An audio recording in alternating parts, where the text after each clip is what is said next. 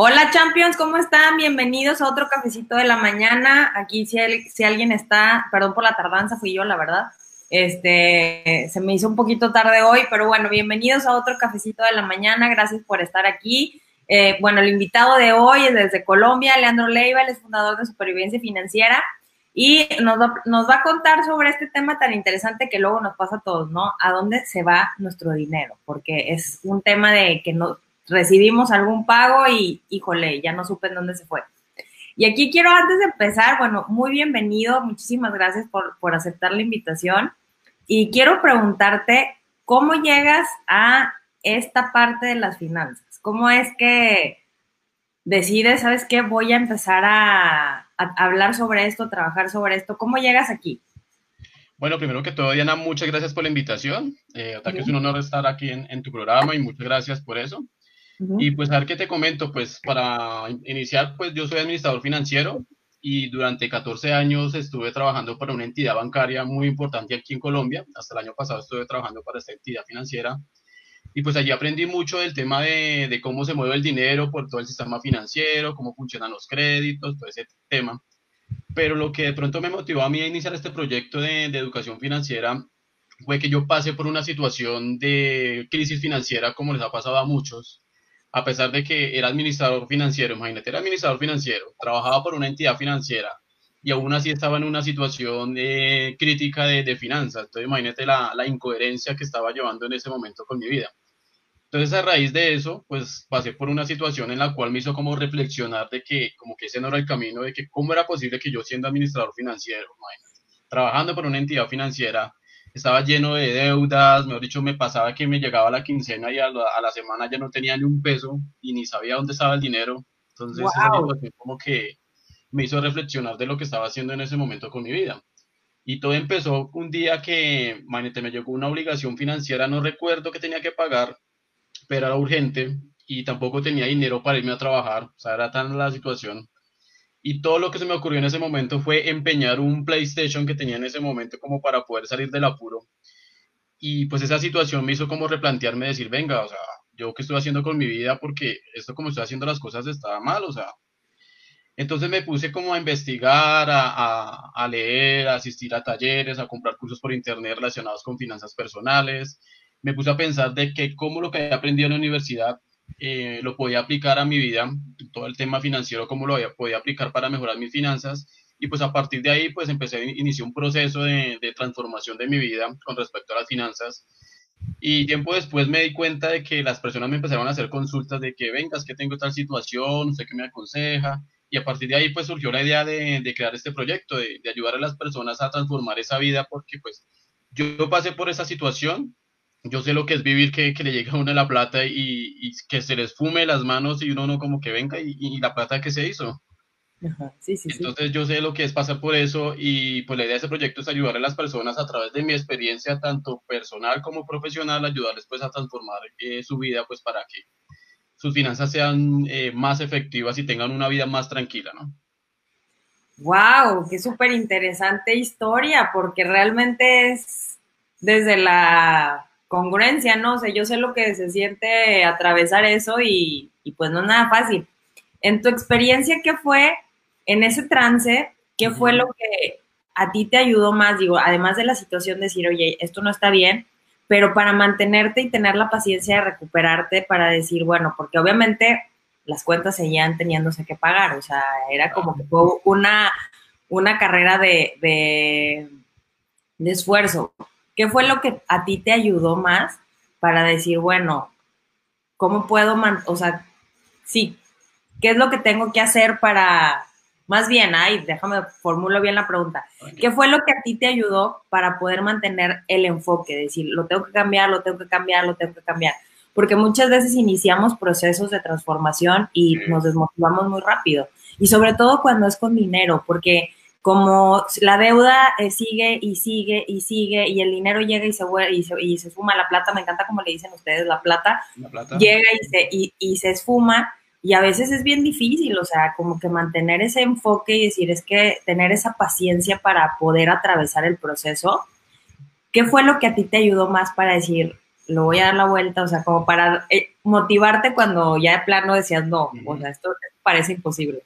No, pues ahí lo que más me motivó a mí fue el, o sea, el recordar ese hecho tan, como tan penoso, por así decirlo, de, de tener que empeñar cosas, o sea, sabiendo que yo estaba ganando buen dinero porque yo trabajando para esa entidad ganaba muy buen dinero. Entonces, cada vez que tenía como esa sensación de gastar plata, de, de, comprar cosas que no debía comprar, me acordaba de esa situación de, de, que, venga, es que yo tuve que empeñar cosas para poder sobrevivir, o sea, esa situación como que dije, no, yo no quiero volver a pasar por esa situación, de, de esa pena de, tener que empeñar las cosas. Entonces, como que ese, ese, ese momento de mi vida fue lo que me motivó, como que yo no quiero volver a vivir ese momento, no quiero volver a pasar por esa situación entonces, cada vez que tenía como esa tentación de, de gastar plata en lo que pronto no, no, tenía que gastar, me acordaba de esa situación y decía, no, no, aguantemos porque si usted no quiere, Leandro, si usted no quiere volver a pasar por eso, pues a ver, tiene que seguir hacia adelante y tratar de mirar cómo cambian las cosas. Entonces, creo que fue como ese, esa situación puntual lo que me motivó como a hacer esa transformación y mantenerme como, como en, en el objetivo que me había trazado de darle la vuelta a todo esto. ¡Ay, qué increíble! O sea, cómo una memoria puede ayudar también mucho a progresar. qué, maravilla! Y aquí, en esta parte de, de, a dónde se nos va el dinero o la plata, ¿qué es lo que has encontrado en toda tu experiencia que las personas cometemos más errores? Que, que, que realmente hace que, así como que se desaparezca. Para eso somos magos de repente. O sea, el ah, dinero llega y, y hacemos magia para desaparecerlo.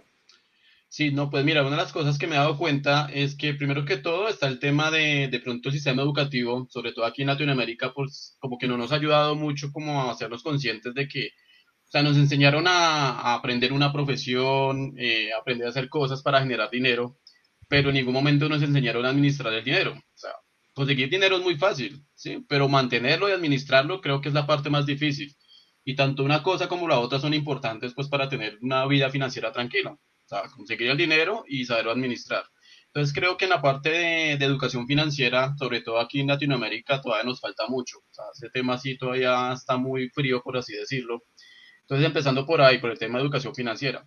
Pero no le podemos echar la culpa al sistema educativo, sino que tenemos que hacernos responsables de que nosotros podemos eh, inculcarnos en nosotros y en nuestra familia, inculcar todo ese tema de educación financiera. Entonces, lo primero es eso, o sea, hacernos conscientes de que nos hace falta aprender cómo administrar nuestras finanzas y de asumir la responsabilidad o ser conscientes de que tenemos que empezar a, educarnos en esa parte. Eh, otra cosa que he visto es el tema de que somos muy desorganizados con, nuestra, con nuestro dinero, o sea, falta organización y planificación. Y algo que a mí me ayudó mucho a darle la vuelta a la situación fue que me pude organizar. Lo primero es darnos cuenta eh, o ponerle un rastreador, por así decirlo, a nuestro dinero para saber qué está pasando con nuestro dinero. Y el hacer eso implica que tenemos que enfrentarnos a una realidad que de pronto no nos va a gustar. ¿sí? Nos vamos a dar cuenta de que estamos gastando en cosas que de pronto nos gustan, pero que en ese momento no las necesitamos. Entonces eso implica tener que hacer una serie de cambios en nuestras actitudes y en nuestros hábitos que de pronto a muchas personas les incomoda un poquito, pero pues ese es el precio que, que de pronto toca pagar para poder eh, darle o transformar nuestras vidas. Entonces eso creo que es una de, las cosas que pronto me he dado cuenta. ¿Y, cómo, y, qué rastreador nos recomiendas? ¿O cómo, podemos hacer eso? Bueno, uno de los rastreadores que a mí me sirvió y que yo siempre recomiendo es eh, hacer un ejercicio que pronto necesitaba mucha disciplina, pero créame que si hacen el ejercicio se van a descubrir muchas cosas. Entonces la idea es que, eh, un ejemplo, o sea, a ti te pagan el día de hoy, a partir de hoy y durante un mes, todos los días vas a anotar en una libreta todos los gastos que tengas durante ese mes. O sea, si te compraste un chicle, entonces un chicle. Si te compraste un cigarrillo, entonces el cigarrillo. Entonces, durante todo ese mes vas a empezar a anotar en una libreta. De hecho, creo que hay aplicaciones también para registrar los gastos o en un Excel.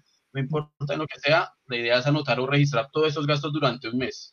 Cuando termine ese mes, entonces vas a coger esa lista y vas a empezar a mirar en todo lo que te has gastado. Y ahí te vas a dar cuenta de, de a dónde se fue tu dinero y te vas a dar cuenta que has comprado cosas que no necesitabas que de pronto que en ese momento no, no eran como urgentes y ahí te vas a dar cuenta que muchas veces gastamos en cosas que no, que no son tan urgentes ni tan necesarias y por eso cuando necesitamos comprar o gastar en cosas que sí son necesarias ya no tenemos el dinero porque ya nos gastamos en otras cosas que no necesitábamos y cuando necesitamos la plata entonces ya no está. Entonces, ¿qué es lo que hace el común de la gente o hacemos muchas, muchas personas es recurrir a las tarjetas de crédito, a los préstamos con familiares, y ahí es donde todas las finanzas se nos vuelven un 8, ¿no?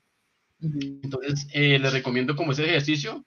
Eso sí, tienen que ser muy disciplinados, o sea, todos los días cuando llegues de trabajar, anotar todo lo que gastaste en el día. Y créame que es un ejercicio muy, muy inspirador, por así decirlo, donde vamos a darnos cuenta de verdad qué está pasando con nuestras finanzas. Y eso te va a servir como para entrar en conciencia de qué realmente estás haciendo. Entonces eso fue lo que yo hice y eso me sirvió mucho para darme cuenta que, o sea, los gastos que yo estaba teniendo eran, pero bueno, unos gastos absurdos en cosas que compraba ropa y a los dos, tres días ya no me la volví a poner, cosas así. Entonces es muy, un ejercicio muy revelador. O sea, un totalmente cómo es el comportamiento de lo que hacemos. ese sí es, sí, es, es, muy chido. Fíjate que yo sí hice el registro de gastos y, la verdad es que sí, es bastante impresionante en lo que, yo, yo lo que descubrí es en lo que se iba la mayor cantidad de mi dinero. O sea, que dices, ah, pues es como que no sentía que fuera tanto, así es, así como tú dices, ¿no? O sea que, ah, es tantito, pero ya cuando le sumas los, los centavos y, y porque casi siempre redondeando, no, no, no, no, o sea, por como es. Así que la verdad es que qué maravilloso ejercicio. Y aquí mi pregunta es, porque esto es así como que ya hay ah, con el registro de gastos, que es el, este, ya después de un mes y todo, ¿cómo hacer? Porque esa es la parte más difícil, ¿cómo hacer para poder organizar? O sea, por ejemplo, una persona que está en deuda, ¿cómo, lo puede, cómo puede reorganizar sus finanzas para poder, porque muchas veces pasa que ni siquiera te alcanza para pagar las deudas, o sea, ni, siquiera, ni siquiera va por, por ahí. ¿Cómo puede ser que una, o sea, llegar a esta parte de decir, bueno, ¿cómo le hago si todo lo debo? O sea, y además tengo gastos corrientes. ¿Cómo, ¿Qué nos recomiendas para poder empezar a, reorganizar esa parte también? Y pues a lo mejor no va a ser, obviamente no va a ser en, cinco minutos, pero tratar de salir lo más rápido posible. Bueno, ahí lo que yo les recomiendo es, bueno, una vez ya tenemos esa lista, porque esa lista es muy, muy importante, porque sabemos qué, qué casos tenemos es empezar a clasificar los gastos, entonces empezar a mirar qué gastos realmente son necesarios y en qué gastos podemos de pronto disminuir, porque algo que ha pasado mucho es que a raíz de todo el tema de, publicidad, de todo lo que pasa por los medios de comunicación, en muchas ocasiones nos venden la idea de que hay cosas necesarias eh, que realmente no lo son. Entonces compramos cosas pensando que son necesarias todo, por todo el tema de marketing y todo eso, y al mirarlo no son tan necesarios. Entonces la idea es ayudarnos con esa lista de, gastos que ya tenemos para empezar a mirar, bueno, este, qué gastos son importantes y qué gastos son necesarios. Porque una cosa es eh, gastos importantes y otra cosa son necesarias. Lo, ahí lo que tenemos que enfocarnos es que la idea no es que dejemos de hacer cosas que nos gustan, sino mirar cómo, de qué manera eh, los gastos los vamos a enfocar eh, a nuestro estilo de vida, algo que queremos hacer. Porque la idea es no es gastar menos, sino gastar de una mejor manera. Sí, esa es como la clave, o sea, no es covivirnos, dejarnos de pasear porque pues tenemos que reducir gastos, sino mirar de qué manera podemos equilibrar los gastos, o sea, dejamos de consumir cosas que de pronto no son importantes para enfocarnos en cosas que son importantes para nosotros, que si nos gusta pasear, bueno, de pronto este mes no podemos pasear, pero miremos a ver el otro mes cómo hacemos para, de pronto, para poder salir a pasear. Entonces la idea es cómo clasificar cuáles gastos son importantes. Ahora con el tema de las deudas, eh, de pronto lo que se puede hacer es que hacer un, este, una especie de, ¿cómo decirlo? Un estado de flujo de caja, por así decirlo, o presentar un informe financiero de cómo están mis finanzas poder negociar de pronto con las familiares y decirle, no, mire, estoy, estoy organizando mis finanzas en este momento, pues eh, la idea es poderles pagar a todos. Entonces la idea es que estoy organizando, organizando mis finanzas y pues por ahora, según mis cálculos, yo te puedo pagar tanto, de, te puedo pagar tanto mensual. Entonces para que por favor me ayudes, me colaboren, me esperen mientras voy saliendo de esta situación. Porque las personas cuando ven que uno tiene toda la intención de pagarles, al mostrarles como todo el plan financiero que uno quiere hacer para pagar las deudas, las personas como dicen, ah, bueno, esa persona de verdad tiene la intención. Y créanme que ellos te, te van a colaborar de pronto dándote la espera de, gente para que les pagues. Por ese lado. Y lo otro es mirar, eh, como tratar de reorganizar, también hacer como una lista de todas las deudas que tienes. ¿sí? Hay algo que se llama el efecto bola de nieve, no sé si lo has escuchado. No, bueno, no sé, pero cuéntanos para quien no lo haya escuchado. Listo. Entonces, mira, el efecto de la nieve consta de que tú haces una lista de todas tus deudas, ¿sí? Y lo que vas a hacer, como ya tienes un plan de gastos, ya sabes que en qué vas a gastar en cada cosa, la idea es que de esos gastos te quede algún, algún eh, algo de ahorro cada mes. Entonces, ese ahorro lo que vas a hacer es que lo vas a colocar como algo extra. Perdón. Ah, Como algo extra eh, para abonarla a una de las deudas más pequeñas. La idea es empezar con la deuda más pequeña. Entonces vas a pagar el pago mínimo de cada deuda y a la deuda más pequeña le vas a hacer un abono extra cada mes. Cuando, cuando termines de pagar esa deuda pequeña, lo que vas a hacer es lo que estabas pagando a esa deuda pequeña, se lo vas a sumar al siguiente pago, más el excedente que ahorras cada mes, más el pago mínimo que estás haciendo de la deuda que ya pagaste, se lo abonas a la siguiente deuda. Y así sucesivamente con cada una de las deudas. Entonces, por eso empieza como un efecto bola de nieve, porque empiezas a pagar lo mínimo y a medida que vas pagando cada deuda, lo que pagabas de esa deuda, se lo abonas a la siguiente deuda y así sucesivamente. Órale, o sea que entonces es más, o sea, la disciplina de, organizar las finanzas y pagarla, y, y, yo creo que es por la sensación también, ¿no? De que ya pagaste una deuda y es como de, ah, ya, ya tengo una menos, o sea, el dinero, lo que nos compartes es, al final de cuentas, es el mismo presupuesto para pagar deudas, nada más que ya es una menos. O sea, Exactamente, tú lo que haces es agregarle, o sea, cada vez que termines de pagar una deuda, esa deuda pequeñita que estabas pagando, como ya no existe, se lo vas a seguir abonando a la siguiente deuda. Y así vas a pagar mucho más rápido las deudas. Entonces la idea es empezar por la más pequeña porque cuando tú veas que ya la deuda pequeña, uy, bueno, ya salí de una deuda, eso genera como un efecto psicológico como de te emocionas, como que, uy, bueno, eso te motiva más que, uy, bueno, ya salí de una deuda, vamos con la siguiente. Y así empiezas poco a poco. Entonces la idea es empezar con la deuda más pequeña y cuando menos te des cuenta ya, ya lo que te queda es muy, muy poco. Qué increíble, de verdad que a veces esas pequeñas cosas las escuchamos muy seguido, pero como que no queda la comprensión de por qué es importante hacerlo. Y aquí, por ejemplo, ¿qué nos puedes recomendar para las personas que no están en esta situación de deuda, pero que a lo mejor reciben, eh, sí tienen cubiertos sus gastos, eh, quizás reciben un poquito más de lo que, de lo que ganan, de lo que gastan, perdón, que pueden, pero que también a veces se va, ¿no? O sea, que, que no es como que yo pueda generar un ahorro, por ejemplo. O sea, que puede, que, una persona que, que, tiene ese flujo de, de, efectivo sin esta deuda generada, ¿qué puede hacer para poder, eh, además de rastrear, pero qué puede hacer para realmente empezar a hacer un ahorro para que no pasen estas cosas? Porque, bueno, por ejemplo, crear su fondo de emergencia y cosas así. Sí, pero mira, lo primero es de pronto determinar que, ahí de pronto entramos un poquito en el tema del desarrollo personal, es como determinar qué es lo que quieres para tu vida, ¿no? Porque la idea del ahorro no es ahorrar por ahorrar, no es generar un ahorro y tenerlo ahí quieto ni nada, sino darle como un objetivo al ahorro. Entonces, por ejemplo, si algún día tú quieres salir a conocer el mar, por ejemplo, entonces como darle un objetivo a ese ahorro. Bueno, yo quiero conocer el mar, entonces mi meta este año es ahorrar para, para el viaje para por fin conocer el mar. Entonces ahí como la clave es eso, o sea, darle como el por qué quieres ahorrar o para qué quieres ahorrar. Entonces como ya tienes el motivo, entonces eso te va a animar a que, bueno, cada mes voy a sacar un ahorro porque mi meta es viajar y conocer el mar. Entonces ahí lo importante es eso, darle un objetivo al mar, dependiendo de, de, lo que tú quieres, ¿no? O sea, la idea no es satisfacer la necesidad de otras personas, sino cuál es, qué es lo que quieres para tu vida, qué es lo que quieres lograr en tu vida. Y darle una razón a ese ahorro, un motivo a ese ahorro ya uno sabiendo que, que, ya tiene esa motivación, o sea, créame que uno empieza y cada mes cuando llegue su quincena o su salario, entonces, bueno, esto va para el, para el viaje al mar. Entonces eso es como importante, darle un motivo, un porqué al ahorro. Algo que yo recomiendo generalmente cuando me dicen que, que quiere ahorrar, pues lo primero que yo recomiendo es crear un fondo de emergencias. Ese es el primer tipo de ahorro que yo recomiendo. Entonces tratar de ahorrar que, lo, que los gastos que tú utilices, el ahorro que sea sea eh, igual a tres meses de salario, por así decirlo. Entonces, ese va a ser un fondo de, emergencia para que, como bien dice el, este, en caso de una emergencia, eso te va a servir pues para, cubrir eso.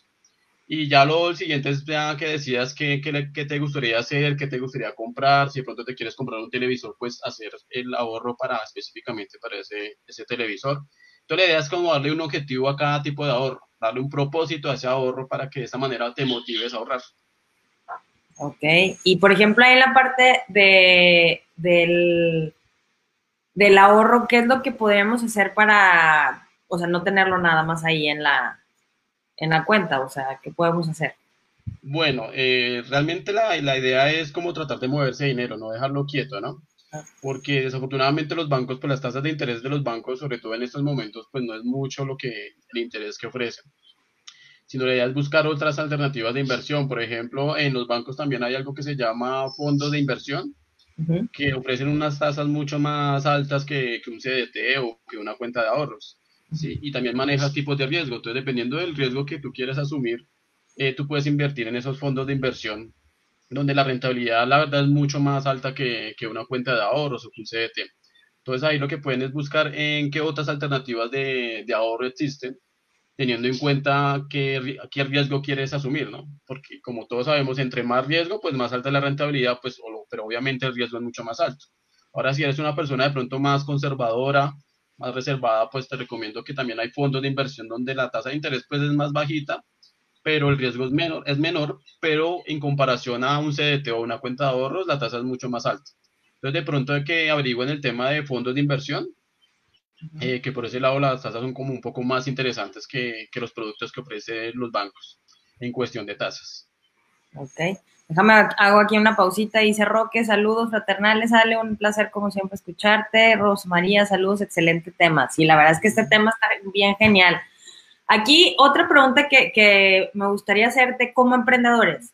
Aquí hay un, hay un tema y este tema es bien interesante para nosotros como emprendedores porque hacemos una mezcla y una, como decimos en México, una capilotada. O sea, todo, porque es un postre bien rico, la verdad, pero tiene muchas cosas. Entonces, eh, tenemos la cuenta como nosotros somos, eh, no, no, no, recibimos un salario, o sea, eh, bueno, quizás sí, pero también tenemos el dinero del emprendimiento. ¿Qué pasa con cómo lo divido con el del negocio? ¿Cómo lo divido con el de la casa? ¿Cómo lo divido? Aquí ya se hace el, como que yo he notado muchísimo que se rompe esta parte de la, de la estructura.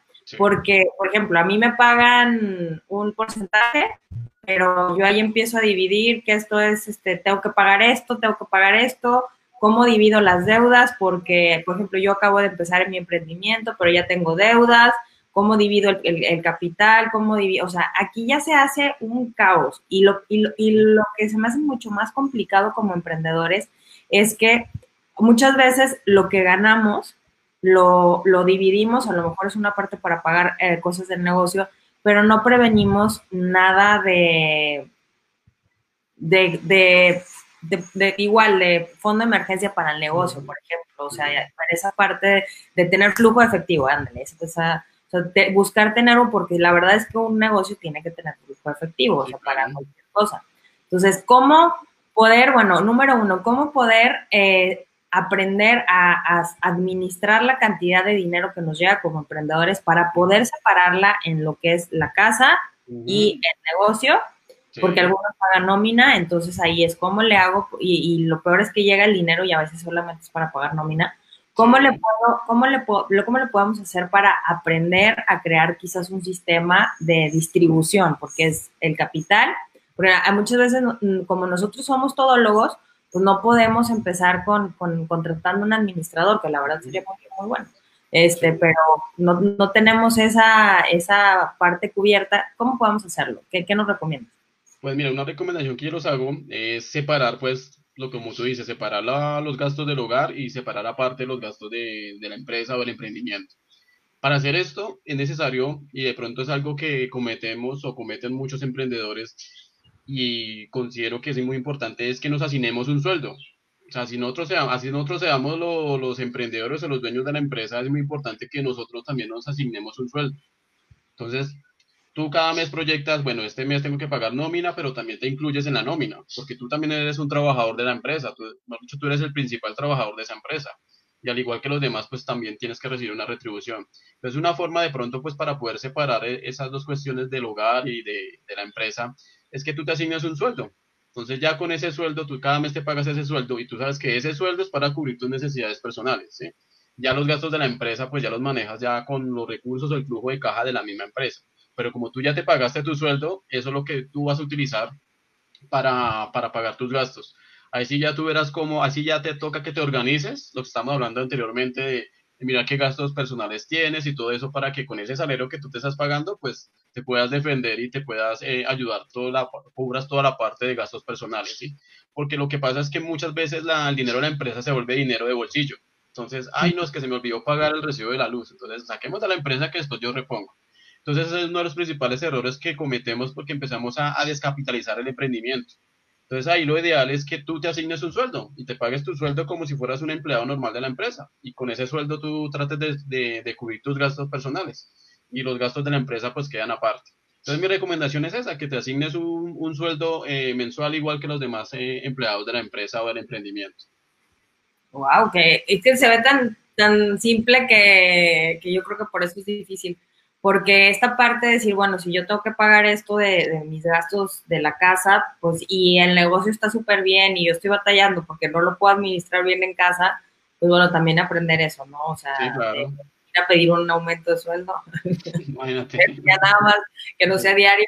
Porque sí, eso que acabas de decir de eh, empezamos a utilizar el, la caja del negocio como la caja de la casa, es un caos tremendo la descapitalización de los, de los emprendimientos.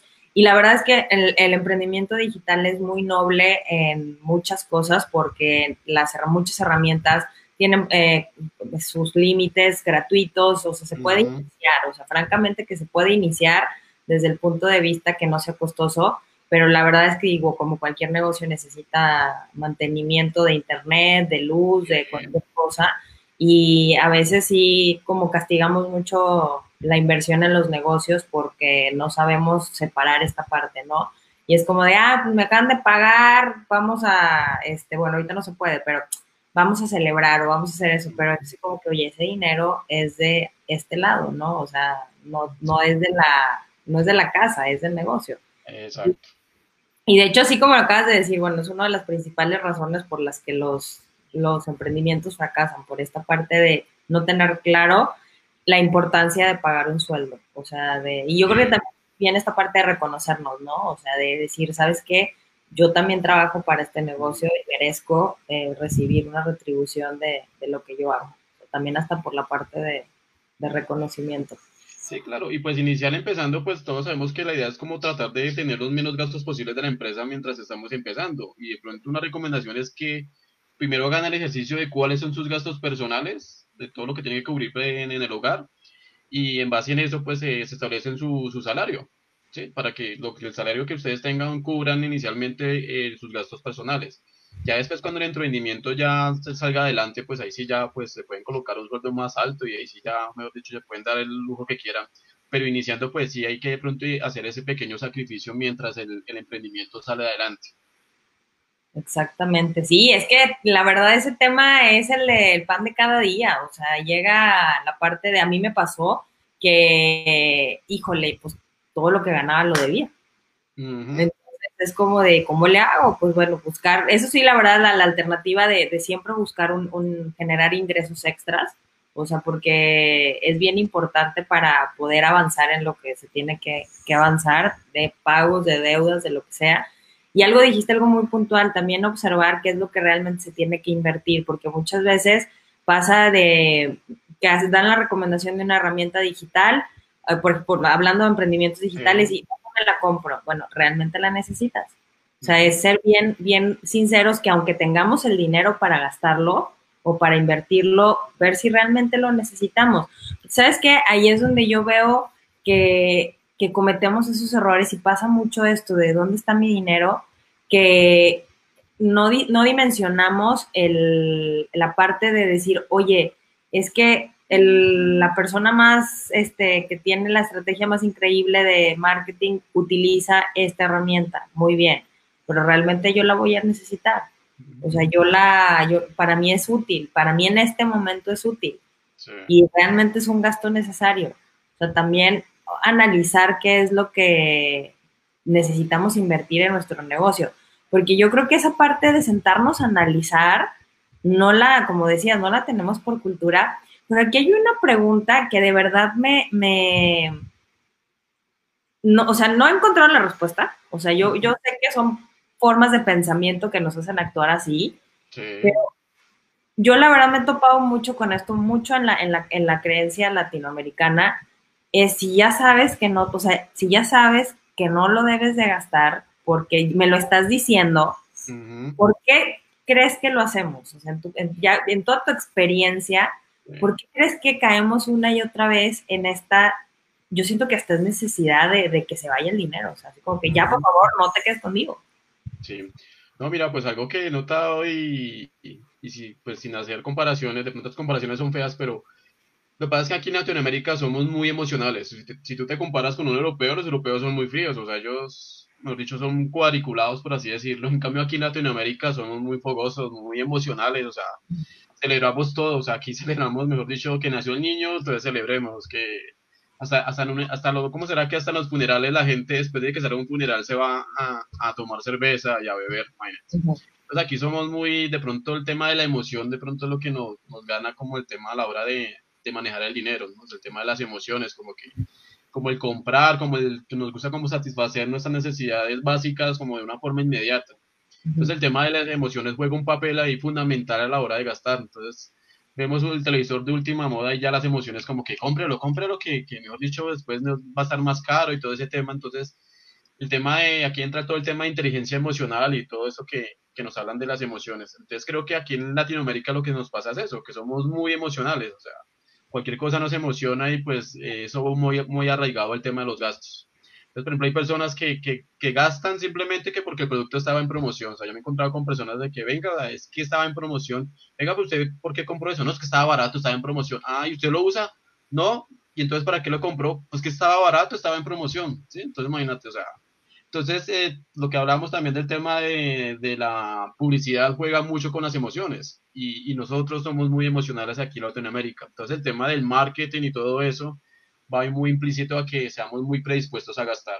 Cosa diferente que pasa con los europeos y los asiáticos que son de pronto más calmados y como más analíticos. Entonces, de pronto nos falta es como equilibrar esa parte emocional con la parte analítica, ¿sabes? Porque es muy malo irnos para un lado también, porque las emociones hacen falta porque somos seres humanos, pero también es muy malo irnos para el otro extremo de, de ser muy emocionales y muy, muy, muy, que muy, como muy sueltos, por así decirlo, muy fogosos, ¿no? Entonces es como encontrar ese equilibrio entre lo emocional y lo, analítico. Sí, sí, claro. Y aquí otra, otra de las creencias con esto, que gracias por compartirlo esto, así como lo explicaste, pero otra de las creencias también que tenemos muy arraigadas y que yo la verdad me la he encontrado con, con esto, porque somos muy buenos para generar dinero. Yo no he conocido ningún latinoamericano que no, sea súper bueno para generar eh, ingresos. Pero ¿qué pasa con esta creencia de la acumulación de la riqueza? Porque nosotros, por ejemplo, yo veo muchos Estados Unidos que para ellos, jovencitos, este, ya tienen una cultura de, de la acumulación de riqueza eh, muy, o sea, muy diferente, para ellos es normal, eh, invertir es, es, más común de lo que, de lo que para nosotros es. En, eh, en, la bolsa es algo que ya saben, o sea, o que estudian, pero ¿qué pasa con esta creencia sobre la acumulación de riqueza que tenemos nosotros, que, que a veces parece que no la queremos, o sea, y esta, y me refiero a acumulación de la, la, la forma estable, ¿no? Sea, disfrutando la vida, no nada más guardando, guardando, guardando, este, para no utilizarlo y no disfrutarlo, no, en este equilibrio de vivir bien, de vivir cómodamente, de, viajar, de, tener un estilo de vida eh, agradable para, para cada persona, pero que a veces tenemos como que esta parte de sufrimiento muy arraigado, como que yo conozco gente que tiene muy, o sea, tiene ingresos estables, pero sufre mucho al momento de, de, de, tenerlos o de gastarlos, o, o, sea, en esta parte, yo lo veo muy, muy seguido en, en, en nosotros como cultura realmente latinoamericana. ¿Qué crees que podríamos hacer para, para poder estar en paz, digamos, con esta parte de, está bien que me sobre dinero, o sea, está bien que, yo lo pueda invertir, está bien que tenga más de lo que necesito, porque esa parte, uff, o sea, de cuenta que empiezan a saltar todas las antenitas y cómo voy a tener yo más, o sea, de lo que necesito. Sí. No, pues el tema de, cultura, lo que pasa es que, por ejemplo, nosotros nos contaron mucho la historia, o nos creemos la historia de, de pequeño, nos meten la idea en la cabeza de que, un ejemplo, te pongo un ejemplo, un niño que crece en una familia que la historia que le cuentan es que, no, mira, es que somos pobres, es que esa es la vida que nos tocó, entonces nos toca conformarnos con lo que tenemos. Entonces ese niño pues crece con esa mentalidad o con esa, o con esa historia que le contaron, ¿sí? Cosa diferente pasaría si, por ejemplo, un niño que le, le, cuente, en el mismo contexto, le cuenta la historia de que no, mira, en este momento no tenemos plata, pero igual nosotros tenemos la capacidad pues, de salir adelante porque tenemos salud, somos inteligentes, echados para adelante. Entonces ese niño va a crecer con una mentalidad totalmente diferente. ¿sí? Entonces creo que el tema de la cultura viene desde tanto del tema de crianza como del tema de educación que te había comentado al principio. Entonces todo eso de una manera u otra eh, queda grabado como en nuestra mente y inconscientemente cuando crecemos pues eh, de pronto nos da el miedo, cuando ya tenemos dinero, como que nos da miedo de que, bueno, ya tengo este dinero y como que me da miedo como perderlo, volver como a esa situación de pobreza. Entonces creo que eso genera como esa, esa reacción de tener que gastar el dinero porque pues de pronto se me pierde o algo, ¿sí? Entonces es porque como nos metieron en la cabeza que éramos pobres, entonces nos da miedo volver como a esa realidad de ser pobres. Entonces creo que el tema de crianza y de, de lo que creemos o lo que escuchamos o las experiencias que vivimos cuando estamos pequeños o, a lo largo de nuestra vida, de una u otra manera como que genera o determina el comportamiento o la forma de pensar que tenemos frente al dinero actualmente ya como, ya como adultos. Entonces creo que el tema de, de, programación mental o, de, o de, las creencias que tenemos influye mucho en eso. Cosa diferente en la cultura europea o en los Estados Unidos donde un muchacho a los 18 años ya tiene que ser independiente. Mire a ver, mi hijo, cómo hace. Cuando cumple la mayoría de edad ya tiene que estar viviendo solo. Mire a ver cómo hace, ¿sí? Pero acá el tema de, que somos pobres, de que la situación siempre va a ser la misma, entonces creo que eso como que genera de todas maneras como ese miedo a, a, vivir siempre en la pobreza y cuando cogemos un peso entonces tenemos que gastarlo porque creemos que gastando de una u otra manera demostramos que no somos pobres, ¿no? Uy, eso está súper fuerte, ¿eh? O sea, yo creo que es una parte bien determinante, como la acabas de decir, o sea, gastamos para sentir que no somos pobres. Sí, exacto. Y, y pues bueno, la primera, la realidad es que primero hay que arreglar esta parte del sentir, porque pasa esto muchísimo, que el dinero se nos va y se nos escurre de las manos por, por inconsciente, o sea, de verdad es inconsciente, al grado de que o sea, de repente pasa de que tengo dinero de más y llega, pasó algo en la casa, ¿no? O sea, que se escupuso el coche, o sea, se, algo se, se averió, o sea, muchas cosas que hasta como que dices, sí, aquí yo tengo dinero, ¿dónde se necesita? es, es, es, la verdad, esta parte de, de las creencias luego toman una un protagonismo que ignoramos, o sea, realmente ignoramos mucho en nuestras decisiones y lo que sí es algún ejercicio que nos puedas dar para, para empezar a abrirle la puerta a la educación financiera, porque muchas veces nos resistimos a, esta parte de, de, hablar, o sea, de hablar de dinero, porque además esa es otra creencia, el dinero no se habla, no se habla en la mesa, algo que, no es un tema de conversación, solamente la gente que tiene que presumir algo lo, dice, pero cómo empezar con este, con este camino hacia la educación financiera para podernos educar, precisamente para podernos educar, pero para sentir que lo tenemos que hacer, porque hay que hacerlo. A final de cuentas, las finanzas es algo que hay que hacer, o sea, no es como, es como la salud. O sea, es como, es como es comer. El dinero se tiene que administrar y el dinero se tiene que hacer siempre, porque todo el tiempo estamos manejando dinero. ¿Qué es lo que nos recomiendas para empezar a, hacernos amigos de esta parte que tenemos que aprender, que tenemos que, buscar resolver? Pues mira, lo primero es de pronto eh, entender o comprender que el dinero es una herramienta, ¿no? El dinero no es un fin en sí, sino que es una herramienta que nos va a servir para lograr lo que queremos. La herramienta, como decía un colega mío, decía, el dinero sirve para, para cumplir deseos, para cumplir sueños. Entonces, ver el dinero de esa manera. Porque algo que pasa acá es que vemos como el dinero como, como, el, como la meta máxima de todo, ¿no? Tener dinero. Mi, mi sueño es tener mucho, mucho dinero, mucha plata. ¿sí?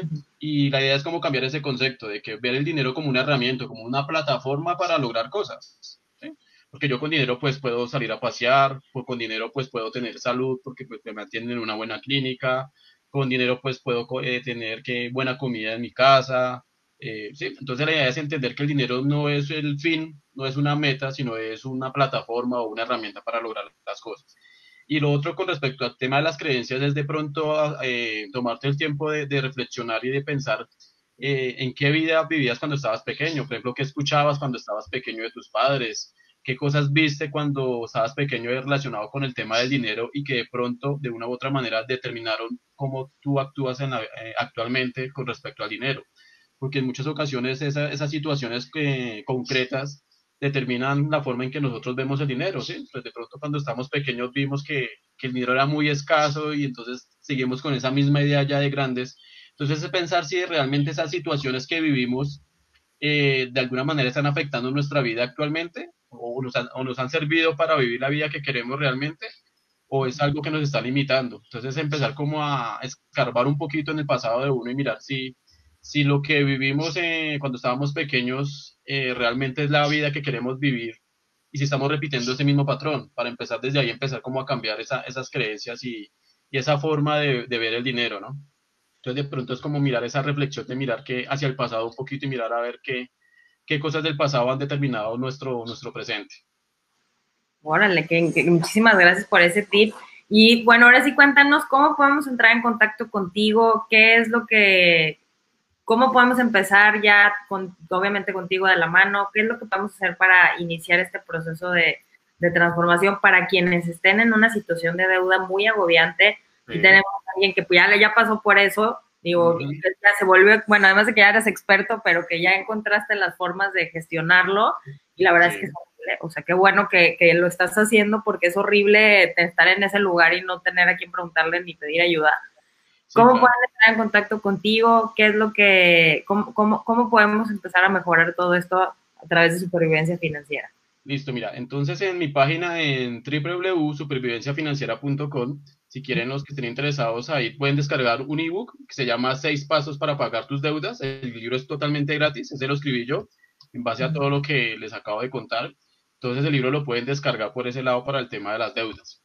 Eh, por otro lado, la próxima semana ya vamos a lanzar un curso, eh, un curso muy concreto que se llama Gasta mejor y sé más feliz, se llama el curso. La otra semana lo vamos a lanzar. Y el tema está, o el curso está enfocado en todo el tema de los gastos, y ahí de hecho hablamos el tema de qué pasa con nuestro dinero, a dónde se va, ahí les doy unas herramientas y unas estrategias pues para rastrear el dinero. Y una vez rastreado, bueno, que ahora que ya sé qué estoy haciendo con mi dinero, ahora qué tengo que hacer, entonces ahí en ese curso van a aprender mucho sobre el tema de gastos para que aprendan a gastar de una mejor manera, porque la idea no es gastar menos, sino gastar mejor, que sí, esa es la idea de, de, de este curso. Entonces, de los que estén interesados se pueden inscribir ahí en mi página, eh, descargando el ebook. Ya quedan inscritos y ya la próxima semana que lancemos el curso, pues ahí les va a llegar la notificación. El primer módulo va a ser totalmente gratis, entonces los que estén interesados, pues ahí se pueden inscribir y les voy a mandar por email todo el primer módulo, entonces para que lo, lo, lo chequen y, y, pues si están interesados, pues pueden adquirir el curso que va a ser muy económico, por, por ahora lo estamos eh, proyectando en 10 dólares entonces, porque es un ah. curso muy básico, un curso muy, muy concreto, o sea, vamos a lo que vamos, o sea, mirar los gastos, no, o sea, ahí no hay tanta, tanto tema de motivación, porque pues si estás buscando el curso es porque ya estás motivado y sabes que necesitas hacer ese cambio, ¿no? Entonces ahí entramos en el tema más que todo, un tema más práctico.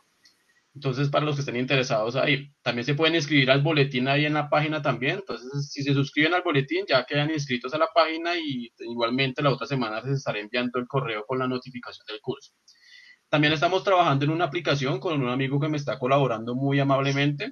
Entonces ya vamos a lanzar una aplicación de la página. Entonces en la aplicación también va a haber mucha información relacionada con finanzas personales. Vamos a tener podcasts, boletines también en la aplicación lo pueden ver, la página. Entonces todo va a estar en, el, en la aplicación para que desde el celular lo puedan también mirar todo lo relacionado con finanzas. Va a haber material exclusivo solo para la aplicación. La aplicación también se va a lanzar, yo creo que la otra semana la estamos lanzando. También va a ser gratis entonces, para que la descarguen y van a tener información a mano relacionada con finanzas personales.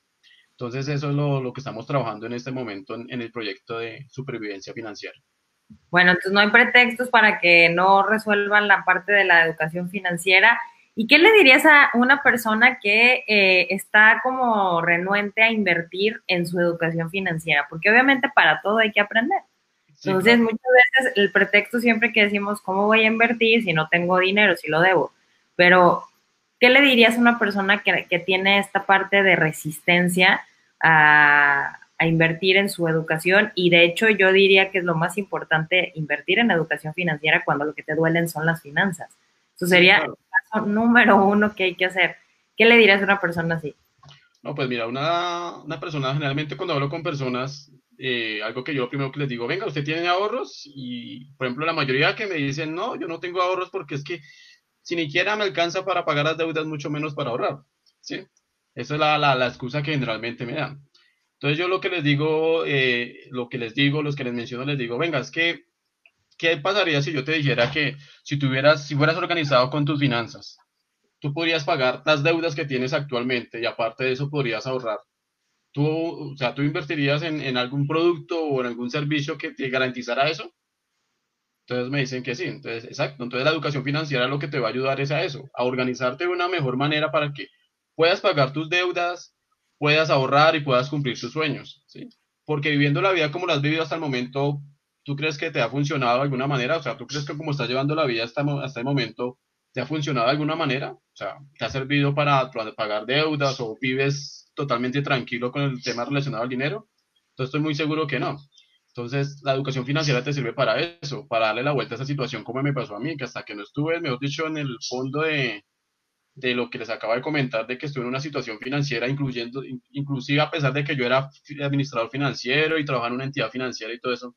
Entonces, imagínate que me, si me pasó a mí, pues imagínate al, común de la gente. Entonces, la idea es esa, o sea, decirles que vea que así como yo pude darle la vuelta a esa situación, eh, ellos también lo pueden lograr, porque piensan que la situación que están viviendo actualmente de, no tener dinero, creen que es la situación que, que tienen que aceptar como tal y que ya, o sea, que no se puede cambiar pero créame que la situación se puede cambiar, o sea, se, lo dice a alguien que, que, pasó por una situación así que llegué a tener cinco tarjetas de crédito, imagínate, estaba totalmente endeudado.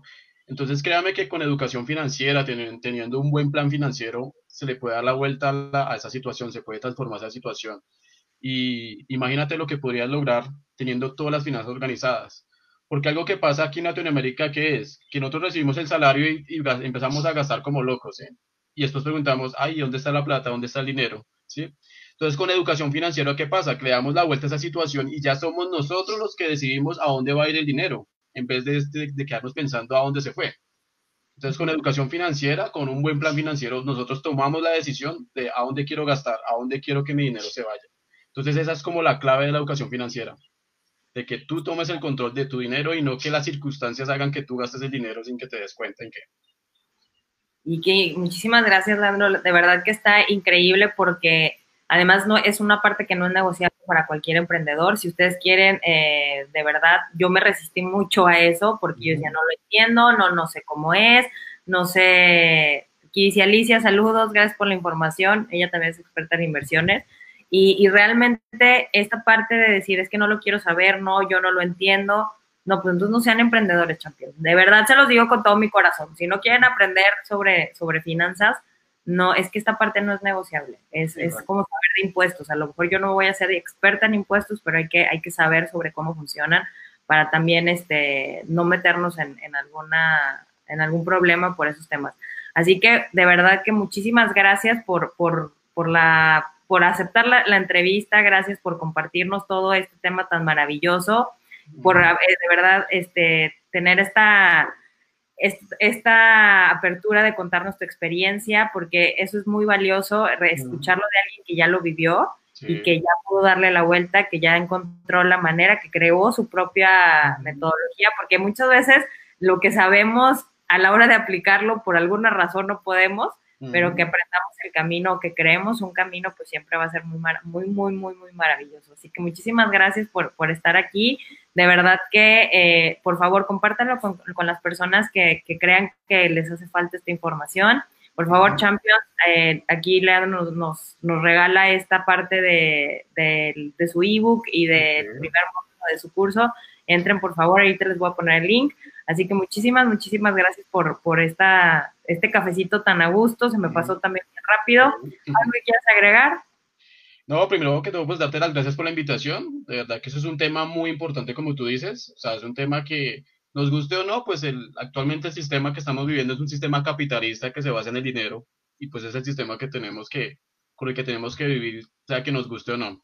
Entonces la idea es como aprender cómo funciona ese sistema, ¿no? O sea, aprendiendo a jugar ese juego, por así decirlo, eh, pues la vida va a ser mucho más fácil, ¿no? Entonces es como conocer cómo funciona el dinero, cómo se mueve el dinero y de esta manera pues vamos a, entender cómo funciona todo este sistema y, tener como una vida más tranquila, porque la, la idea de, de, estar acá, o eso es lo que yo creo, es de disfrutar la vida, ¿no? Y que el dinero no se nos vuelva una pesadilla, como me pasó a mí que, que mejor dicho, no quiero, no quiero volver a, esa situación, ¿no?